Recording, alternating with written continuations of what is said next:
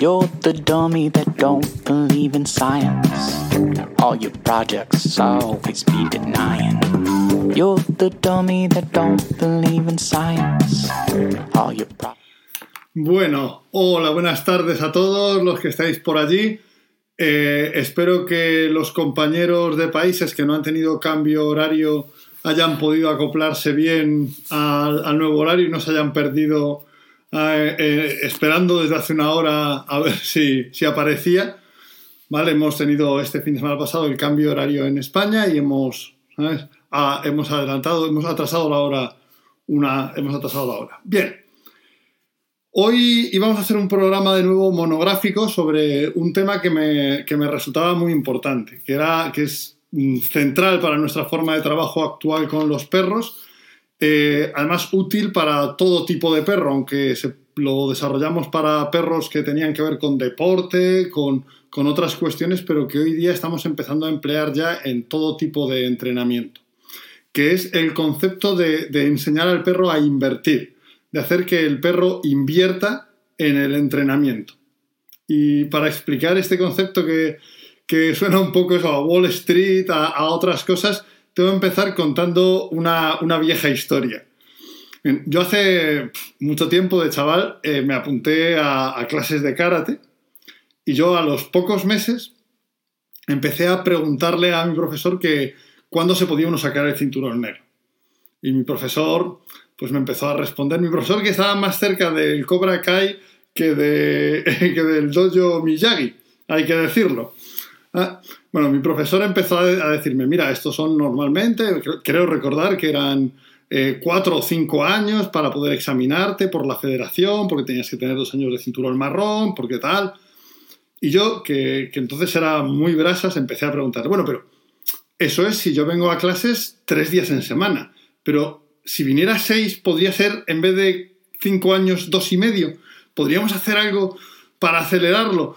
Eh, ¿Es posible hacerlo antes? Y yo una vez tras otra y tal y cual, y vamos a clase, volvimos a entrenar y le volví a decir, oye, pero ¿y esto para acelerarlo? ¿Para, para se, mm, ¿Existe alguna posibilidad de hacer alguna cosa que, que lo lleve más, más rápido? Porque cinco años me parece mucho tiempo, que después tarde mucho más. O sea, yo hubiera querido yo eh, pero el caso es que un día mi profesor me dijo, ¿está bien? Toma, se quitó el cinturón negro suyo ¿sabes? Y me dijo, toma, tu, el cinturón negro, ya tienes un cinturón negro, ya, ya, ya estás contento, ya, ya, puedes quedarte tranquilo y entendámonos, claro, el, el buen hombre pensaba también, ya puede estar tranquilo y dejarme tranquilo a mí, de una vez preguntándome por el cinturón negro. Y de repente yo me quedé con aquello y, ostras, esto no, no, no, es lo que yo quería, ¿no? Porque, porque de repente se había vaciado de valor el cinturón negro, ¿vale? Hay muchas cosas que adquieren su valor precisamente por el esfuerzo que hacemos para lograrlas, ¿vale? Muchas cosas que, que son gratificantes porque nos han requerido una fuerte inversión previa. Pensemos ahora, por ejemplo, cuando vemos una, nos ponemos una película una, una serie de Netflix, a los 10 minutos, si no nos ha convencido, la quitamos. Compramos un libro por Amazon, empezamos a leerlo, no nos convence, lo quitamos, porque hay otra inmediatamente, no requiere esfuerzo. Mm, cuando de repente antes eh, no, había esta disponibilidad, te, te, te tenías que, vestir, quedar con los amigos para ir al cine, hacer el esfuerzo de elegir la película. Bueno, pues lo que pasaba, o, o, buscabas un libro durante tiempo en una librería, ¿eh? lo que pasaba es que normalmente tú nunca te salías de esa película ni dejabas ese libro en la tercera página. Porque toda la inversión previa, toda la inversión que habías hecho para lograr ver la película, para lograr acceder al libro, cargaba de valor al libro y hacía que mereciese la pena leerlo. Ah, mis libros están en Amazon, que yo sepa. Por Dios, me dice, dice a, Mandarina que quité los libros de Amazon. Mis libros que yo sepa están en Amazon. Por Dios, por Dios, no, no me des disgustos. Entonces, realmente mmm, estamos muy acostumbrados en, en entrenamiento a pensar en, qué hacer después de la conducta, en cómo gratificarla, en cómo hacerla valiosa, un poco en decir, en lo, lo ha hecho, perfecto, al decir al perro, eso es, eso era, mm, toma tu gratificación. Bien, o sea, trabajamos mucho sobre, sobre, sobre lo que el perro obtiene, pero no trabajamos sobre lo previo, sobre eh, el esfuerzo percibido y el compromiso percibido que es la base de lo que constituye la inversión. Y, y lo cierto es que podemos y, en mi opinión, debemos tomar en consideración eso mismo. Porque igual que sucede con, con, con nosotros, aquellas cosas que no le reclaman, que no le permiten al perro. Bueno, pues hablaré con, el resto de compañeros de la editorial. Dice a, Mandarina que ya no están mis libros en Amazon. Yo creo que deberían estar, pero bueno, lo, miraré hablando con los compañeros de la editorial porque a priori deberían estar. ¿Sabes? Ahora ya me has desazonado y espero no, no ponerme muy nervioso el resto de, mm, del programa. Bien. Entonces, siempre, eh, en, realidad, además, una cosa que deberíamos considerar es que en, adiestramiento de cualquier tipo deportivo, eh, para ayudar a la convivencia de perros y personas, en todo lo que, lo que es de adiestramiento, todo lo que es adiestramiento, lo urgente puede ser lograr la conducta. ¿Vale? Es decir, yo necesito que el perro haga la conducta. Y de hecho, una pregunta habitual cuando, cuando se está haciendo formación canina entre profesionales es preguntar, oye, ¿cómo inicias eso? Es decir, ¿cómo consigues por primera vez hacer eso? ¿no? ¿Cómo consigues que el perro llegue a esa conducta? Porque necesitamos que el perro realice la conducta.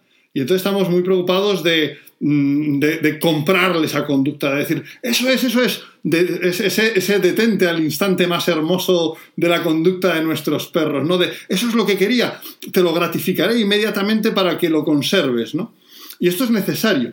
Pero una vez que tenemos la conducta, no es la mejor estrategia para darle eh, la mayor consistencia y para que el perro mm, se implique e invierta esfuerzo, aprenda a invertir esfuerzo y a disfrutar de invertir esfuerzo en el trabajo. Para que diga, es que si no, si no requiero, si no, si no me requiere esfuerzo, tampoco me apetece tanto que me lo gratifiquen es que si me regalas el juguete como, como me regalan el cinturón negro, tampoco vale tanto. Trabajar de este modo permite un montón de, ventajas eh, adicionales. Una muy importante en trabajo comercial y que yo he empleado es con, con, con mi perra bicho, que al principio no le volvía loca el juguete, es que puedes subir el valor de la gratificación. Es decir, el coste de un cinturón negro, el valor objetivo de un cinturón negro debe ser pues como de 10 euros aproximadamente. ¿Vale? Eso será el precio eh, del objeto. Pero cuando te esfuerzas durante años en obtenerlo, el valor es mucho mayor. Bien.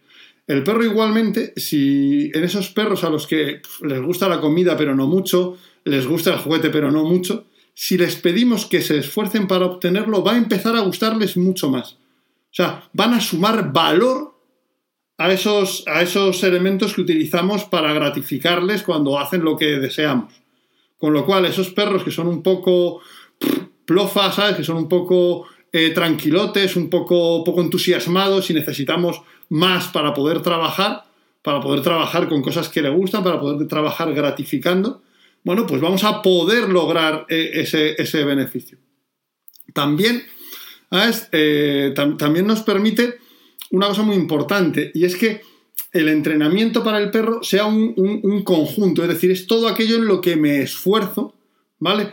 Y no solamente una conducta que me vas comprando como unidad unidad, es decir, toma, te he dado un sentado, quiero lo mío, toma, te he dado un tumbado, quiero lo mío, eh, te he dado otra cosa, te he dado tal, o sea, es muy importante que tomemos en consideración es muy importante que tomemos en consideración que si la conducta, cada conducta, el perro la ve como una unidad, vamos a tener severos problemas para, que haga un adiestramiento eh, elástico, continuado, eh, que dure un, largo periodo de tiempo. A lo mejor si hacemos adiestramiento deportivo no nos importa porque el único día ¿eh? que le pedimos todas las cosas seguidas es el día de la competición. Y el perro dice, bueno, como normalmente me lo han comprado, a ver si me compran la siguiente, a ver si me pagan en la siguiente, a ver si me pagan en la siguiente. Pero en un trabajo comercial donde el perro debería trabajar con, naturalidad a nuestro lado, ah, pues no, no, no, no es tan conveniente. ¿Vale? Nos interesa más que el perro aprenda que, que, el adiestramiento es un, es un estado. O sea, estoy aquí esforzándome y ese esfuerzo va, mm, va a convertirse. En, en, algo que me va a gratificar en buena parte por el esfuerzo que he hecho para lograrlo. O sea, es decir, que va a ser gratificante en buena parte por, por ese esfuerzo que, ha estado haciendo. Eso va a hacer que el perro valore y disfrute muchísimo más del adiestramiento. O sea, esos perros que en el adiestramiento no son particularmente entusiastas, cuando les pides que se esfuercen, ¿vale? O sea, a mí, o sea, cuando me regaló el cinturón negro, aquel hombre me, me vació las ganas, ¿no? Me vació las ganas. Ya era lo de. Qué, desinterés más total, ya lo tengo, pero esto no es nada. Esto, esto valía algo porque me exigía esforzarme. Ahora ya no tiene ese valor. ¿vale? Pues esto lo podemos lograr también en los perros. O sea, este, este estado de querer invertir esfuerzo y de que al perro le satisfaga invertir, haber invertido ese esfuerzo y diga, uff, ahora sí que es como, es como un poco, ahora sí que me lo he merecido, ahora sí que me apetece que me des esa pelota o que me des ese premio en comida, porque realmente me lo he trabajado, ¿no? Realmente eh, he dado lo mejor de mí. Bien, esto comentado así puede parecer como una cosa pues, pues, pues muy, bonita, pero, pero muy difusa, ¿no? O sea, es decir, esto es una cosa mmm, que podemos decir, bueno, sí, me encantaría lograr eso, pero, chico, ¿cómo, cómo consigo eso? Bueno, se, puede protocolizar y se puede sistematizar en cómo hacerlo, ¿vale? Hay muchos entrenadores que lo logran de forma intuitiva, que por, que, por su experiencia, por cómo por cómo se relacionan con el perro, por cómo organizan su entrenamiento en su cabeza, de forma heurística, logran que eso suceda, pero se puede sistematizar y trabajar para lograrlo. ¿vale? Existen, ¿sabes? Tres, tres protocolos, o sea, tres, tres, trabajos que nos llevan progresivamente hacia esto. En primer lugar, eh, tenemos la posibilidad de, de definir un punto fijo mmm, donde vamos a gratificar al perro una conducta, un punto, y que el perro sepa que todo, hola mi prima, ay, qué, qué que el perro sepa que todo eh, lo que hace desde que parte de este punto de partida hasta que llega a esa conducta final, no va a ser gratificado. Y solo va a ser gratificado en el punto final en caso de que haya hecho bien toda la secuencia. ¿Vale? Es decir, yo parto de una, de una posición base, hago unas, una conducta o una serie de conductas, inicialmente una, y al final hay otra conducta que cierra y que es donde se gratifica. Y lo voy a explicar con la que yo empleo inicialmente, que además le va a sonar porque es básico en, un protocolo nuestro que conocen algunos alumnos, que es el espacio de concentración. O sea, es cómo construyo, porque para mí todo esto, cómo construyo yo y cómo trabajo desde el junto. ¿Vale? El junto es el, el ejercicio en el que el perro camina a tu lado coordinado contigo. Bien, yo inicialmente durante los primeros años, o sea, quizá un par de años de vida del perro, nunca, nunca premio eh, en el desarrollo del ejercicio, nunca premio en el junto. Yo premio únicamente en la posición base, que es parado, cuando tú te paras, el perro se tiene que sentar a tu lado. Entonces, el junto es un estado en el que el perro está esforzándose para que cuando yo me pare, inmediatamente pueda sentarse y entonces pueda ser gratificado. Es decir, el junto no es una conducta, yo nunca le premio por ir a mi lado, por mirarme, por nada. Sencillamente ajusto las dificultades para que el perro tenga que esforzarse. ¿Vale? Es decir, yo nunca jamás en, en, en, los dos, tres primeros años de vida del perro, nunca premio, eh, nunca cae una pelota mientras que el perro está caminando, cuando hace un giro por primera vez, nunca. Es, tú sales de posición base y si lo has logrado hacer bien hasta que volvamos a parar en la posición base, ¿vale? Entonces, en la segunda posición base, te reforzaré, te daré la gratificación que deseas. Pero durante el desarrollo sabes que jamás lo vas a obtener. Y además, que si lo haces mal, es decir, que si fallas, cuando me pare, tampoco lo obtendrás en esa repetición, porque no has invertido lo bastante. La inversión implica esfuerzo y eficacia. ¿Vale? Es decir, el cinturón negro no vale con esforzarte cinco años. Tienes que alcanzar un nivel de eficacia durante esos cinco años. Entonces tú ajustas esos dos parámetros. Entonces tú, con esas conductas, le dices, sí, sí, desde el junto, desde, desde la posición base hasta volver a la posición base, pero solo si has acertado todo. ¿Vale? Vamos a poner un vídeo para, para, verlo con, con bicho. ¿Veis? Ahí tenemos parte de la posición base camino unos pasos, ¿sabes? Voy a dar una vuelta Ella va atenta, pero va atenta para ver si yo le hago alguna jugarreta, me escapo o algo, porque si me escapara y ella no estuviera en posición, ya no la premiaría, ya, ya no la gratificaría al final. Y es ahí donde va a obtener su, su refuerzo. Es ahí donde va a obtener su refuerzo, su gratificación. Si lo haces bien, obtienes eh, la gratificación. Así, tengo dos parámetros para ajustar. Uno, el tiempo. Yo puedo hacer esto durante, aquí lo he hecho un espacio corto, porque además para tal, pero yo puedo hacer esto a lo mejor durante 500 pasos. Y además, si tú en un momento dado esos 500 pasos te despistas, ya no hay. Tengo dos, dos parámetros que ajustar. Tiempo y dificultad. Es decir, yo te lo puedo poner fácil, ¿vale? Que ojo, ponérselo fácil también, si es muy largo, el perro a lo mejor se despista y mira para otro lado, ah, me paro, ya has fallado, ya mm, de los dos parámetros de inversión, ah, ya no tienes eh, lo suficiente para, hacer esto. Ya, ya, no vas a obtener el rédito este. Y de hecho es gracioso porque el perro, hasta cuando falla, mm, ves que ya no, que ya no, no lo espera igual, ya dice, jo, qué, qué fastidio. El cómo incrementar la dificultad sin que se frustre es aumentando efectivamente, primero, o tiempo o dificultad. Yo los, los separo, es decir, el día que voy a dificultad no voy a tiempo y el día que voy a tiempo no voy a dificultad. Porque la dificultad del tiempo es mantenerse concentrado mucho tiempo aunque sea sencillo.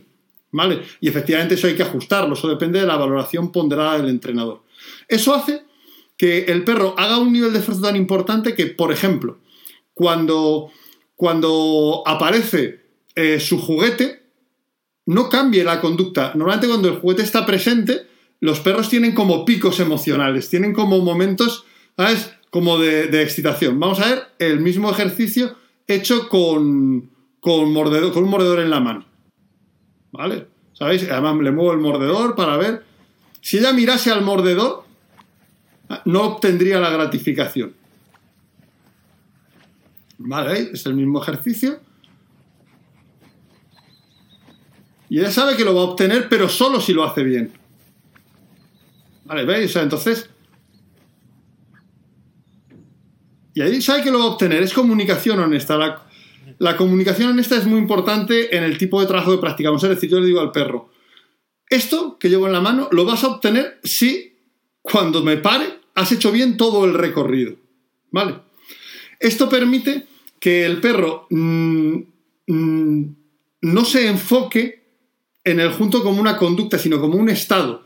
Como un estado de. Ah, me dicen que bicho guapa. Está muy guapa, está muy guapa. La verdad es que no es porque sea mi perra, pero es que es muy guapa. ¿Vale? Eh, no, no, no marco el fallo con ninguna clave. Le puedo decir, bueno, le puedo decir si el fallo es flagrante, puedo decir, no, pero, pero siempre eh, partiendo de la base de, que, de que no hay enfado, no hay molestia. Y sobre todo, la forma de marcar el fallo inicial es que me paro cuando el perro está fallando, de manera que no puede sentarse inmediatamente en la posición base. Es decir, por ejemplo, yo tengo un truco que le hago cuando quiero subir la concentración. Por ejemplo, ahora estoy yendo a entrenar al campo de trabajo un par de, de vez en cuando, donde la perra se examinará el mes que viene de, IGP. Y entonces lo que he hecho allí, nada más empezar, para que se concentre y no esté atenta a todo, porque estos perros tienen lo que llamamos el gen cotilla, es decir, quieren cotillarlo todo es eh, hago el giro, la media vuelta, con una técnica distinta. Entonces la perra se descuadra, ah, eh, y, si tú te paras ahí, ya no puede pararse inmediatamente. Lo siento, has llegado al examen de cinturón negro por tiempo, pero no has tenido un desempeño adecuado. ¿Vale? Ah, es, una cosa que, que es muy importante. A partir de ahí después puedes plantearle otra cosa cuando tienes esto, cuando tienes este entrenamiento de parto de una conducta, llego a, y si hago una conducta y lo que está en medio está bien hecho, eh, obtengo la gratificación, que eso hace que les, va, que les termine volviendo loco el, premio que le estés dando. ¿Vale? Bien. Entonces, eh, lo siguiente es que tú puedes pedirle al perro varias repeticiones de una misma conducta, ¿vale? Varias repeticiones de una misma conducta y si no haces todas bien, si no ejecutas todas correctamente, ¿eh? no va a llegar el, no va a llegar la gratificación. ¿Vale? Por ejemplo, de sentado a tumbado. Pa, pa, una, otra, otra, otra. Si hacemos 10 y las haces todas bien, entonces va a llegar, ¿sabes? La gratificación. Pero si una está mal, ya no va a llegar. ¿Vale? Es una forma que permite un ajuste muy chulo. Yo había grabado también unos vídeos de, esto con bicho, ¿vale? No, puedo no romper el ejercicio, puedo terminar. o sea, dice Alex que si rompo el ejercicio inicio nuevamente. Al principio, ¿vale? Al principio lo que hago es me paro, o sea, como lo hago con el junto, es muy sencillo. El perro se ha ladeado, se ha despistado, pues yo me paro de manera que ella no está al lado.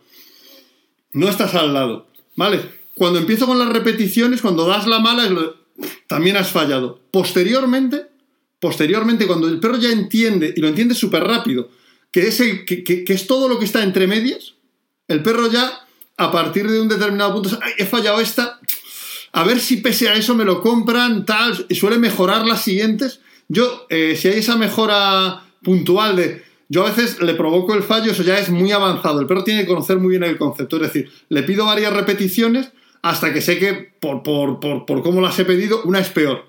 Y el perro automáticamente, ostras, que esta ha ido peor. Pues ahora me esfuerzo a tope en las siguientes. Y así logro a veces mejoras de criterio que no obtengo de ninguna otra manera. ¿Vale?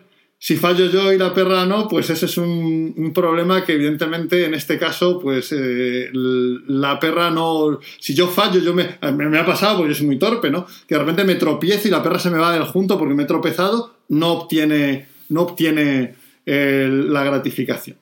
¿Vale? Y porque no quería además eh, extenderme muchísimo, en vez de mostraros un vídeo del perro haciendo las diferentes repeticiones, que además así es como obtenido, y, para otro día, si os interesa mucho, intentaría meterlo. Eh, así es como obtenido, por ejemplo, mi perra, que era muy tranquila en la obediencia, he obtenido que pase de sentado a tumbado y de tumbado a sentado muy rápido. Ella de forma natural no lo hacía. Y, lo que he hecho ha sido esto: pedirle en su, velocidad normal y en cuanto una me la daba mal, la perra decía, ahí va que la he dado mal, a ver si haciendo las siguientes mejor, ¿ah? consigo ¿ah? ¿Qué tal? Y en ese momento es cuando de repente digo, vale, efectivamente, has logrado un extra, te lo compro. ¿Vale? Y yo justamente, yo hace, yo tengo uno de los entrenadores que más me interesan en este país y que hace dos años que, entrenamos juntos, tenemos un pequeño grupo de entrenamiento que es Juan Carlos Moreda. Para mí es uno de los que mejor hace esto, ¿vale? O sea, de los que mejor hace eh, que el perro sepa que, tienes que invertir. Porque cuando el perro ya ha aprendido estos dos ejercicios, el de de punto a punto y todo lo del medio está bien, y repeticiones, ¿vale? Y tienen que estar todas bien, entonces llegas al tercer punto, que es cuando el perro eh, convierte el estado ¿eh? de, de, esfuerzo, de querer invertir esfuerzo, en su estado de adiestramiento, que es cuando ya combinas todo. Ya parto del junto, de la posición base, y ahora te puedo pedir un sentado, un tumbado, que vayas a por el apor, que saltes, que, que tal. Y cuando vuelvas, si lo has hecho todo bien en la secuencia, entonces te lo compro. Esto hace que para un perro, pues hacer una prueba larga no sea tan agotador. Y para los perros de nuestros clientes de trabajo comercial, hacen que hacer un trabajo continuado no, no sea tan agotador. Eh, hay muchos vídeos de, de Juan Carlos Moreda con Joker que, que yo, o sea, que mm, es el actual campeón de España del Club del Perro de Pastor Belga, que es mi media naranja en, la manga, o sea, yo es el perro que he figurado, llevo, llevo dos años figurándole y es el perro que, que, más adoro eh, en la protección, pero en la obediencia creo que es quizá el entrenador que, mejor lleva esto hasta la máxima expresión. Tú puedes ver vídeos en... Sí, sí, dice no Mogelo que le pillan el gusto y el esfuerzo. Es que no te lo puedes imaginar. Es que mi perra era. Eh, yo hablaba con el criador porque la madre también es tranquila en la obediencia y yo le decía, oye, esta perra es que se tumbaba y se dormía. O sea, era, era muy tranquila. O sea, y ahora, a base de la inversión de esfuerzo, la perra tiene ganas y, y tiene mucho, mucho más speech en, la obediencia. Pero como digo, lo que quería traer es entonces eh, un último vídeo pero podéis ver muchos en los canales de Juan Carlos Moreda, eh, un vídeo en el que Joker, que es, ya digo, mi, perro favorito de entre los que he figurado, con permiso de, de, Aro Chávez CS y de Sumo Lípeta, que también son perros que ocasionalmente aro, mucho y tal, he figurado y me encantan, pero que es el perro que más me gusta. Y he traído un corte de un vídeo de Juan Carlos, lo he traído con, mi guía favorito del mundo mundial, que no es Juan Carlos, es Marina, es su hija. Vais a ver que que la perra, que el perro, perdón, que el perro está, ahí, se ve al final, hay una pelota en el suelo, que esto es un ejercicio muy avanzado de inversión. Y el perro le piden una y otra conducta y veréis que el perro no tiene fugas hacia, hacia, hacia la pelota. Y eso que Marina de vez en cuando le dice, mira ahora la pelota, le dice la palabra figurante que es como enfócate en lo que vas a obtener. ¿Vale? Y el perro es todo continuo, o sea, no está con fugas de, ay, quiero ir a por la pelota, ay, quiero ir a por la pelota, sino está esforzándose para que al final le dejen ir a por la pelota. Vamos a, ver este pequeño, este pequeño vídeo. Ahí veis, o sea, tiene una pelota delante. A Marina, que es mi guía favorita del mundo mundial, y Joker, que es mi perro favorito del mundo mundial, con permiso de Bicho y Gastón. ¿Veis? Está pidiéndole ahí un ladrido. He quitado el sonido porque eh, Marina y Juan Carlos son súper entrenadores, pero tienen un, gusto musical eh, algo discutible y no creo que tuviera que someteros a esa tortura. Ahí le pide que rodee, que vuelva al junto. Fijaos que el perro no ha mirado en ningún momento hacia la pelota que está en el césped eh, en, el, en el cuadrado final. No, no es mucho estrés porque el perro, si el esfuerzo es razonable, dice Steven Vivar, que si no es mucho estrés toda la secuencia y no comprársela. Justamente, eh, eso es una muy buena pregunta. No es mucho estrés porque se trata de adecuar el esfuerzo. O sea, yo si le pido una conducta excepcionalmente intensa, ¿sabes? Le pido menos tiempo. Pero, pero eh, una conducta de una intensidad media alta eh, eh, debería poder mantenerlo perfectamente durante varios minutos. Además, yo no quiero puntualmente, voy a, voy a, pausar el vídeo un momento, si sé cómo hacerlo, no sé cómo hacerlo. Así soy. Bueno, pues vamos a ver. Ahí le ha dicho que mire la pelota. ¿Vale? Pero fijaos, el perro no tiene fugas, no, no está pensando en la pelota. Y ahora le dice que se tumbe delante. Que vuelva, no mira la pelota. No, es perfecto. El perro está esforzándose para que le dejen acceder al final a la pelota. Y ahora, eh, la conducta favorita de Joker, que va a ser eh, morir, eh, que le disparen en breve.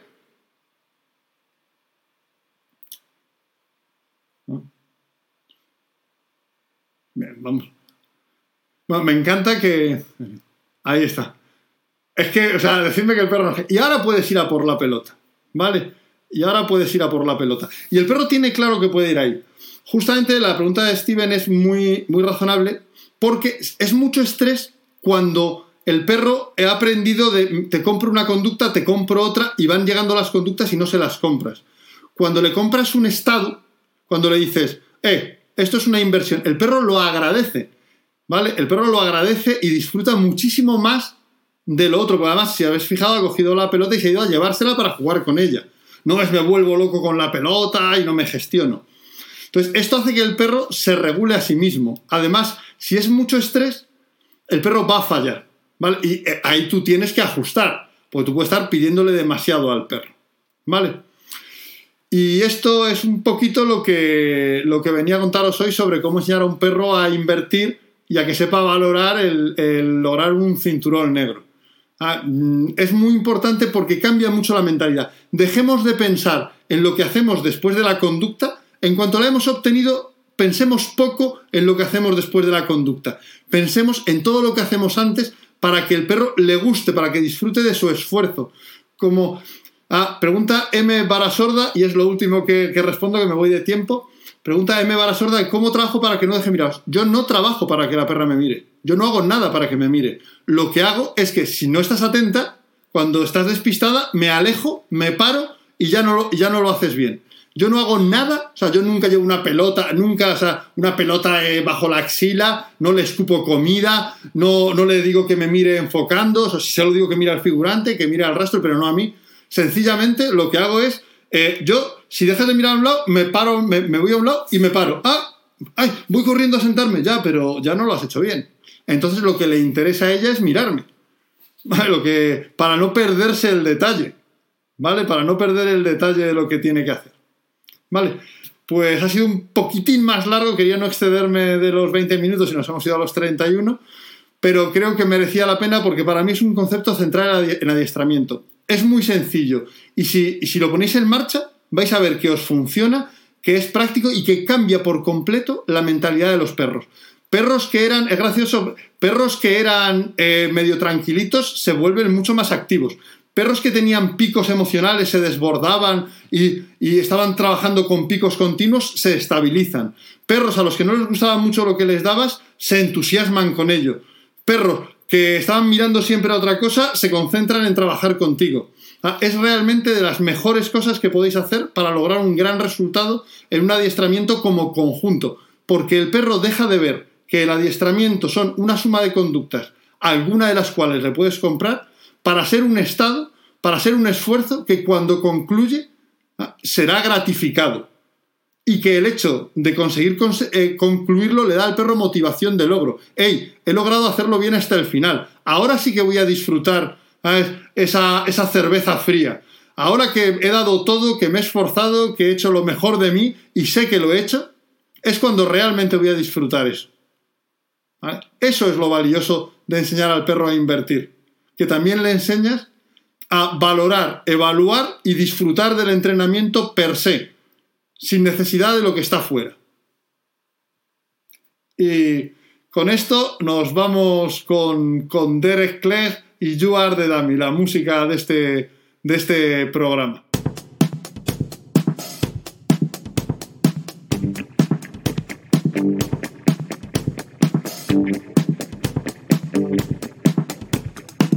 You're the dummy that don't believe in science. All your projects always be denying. You're the dummy that don't believe in science. All your projects always be denying. And I got thrown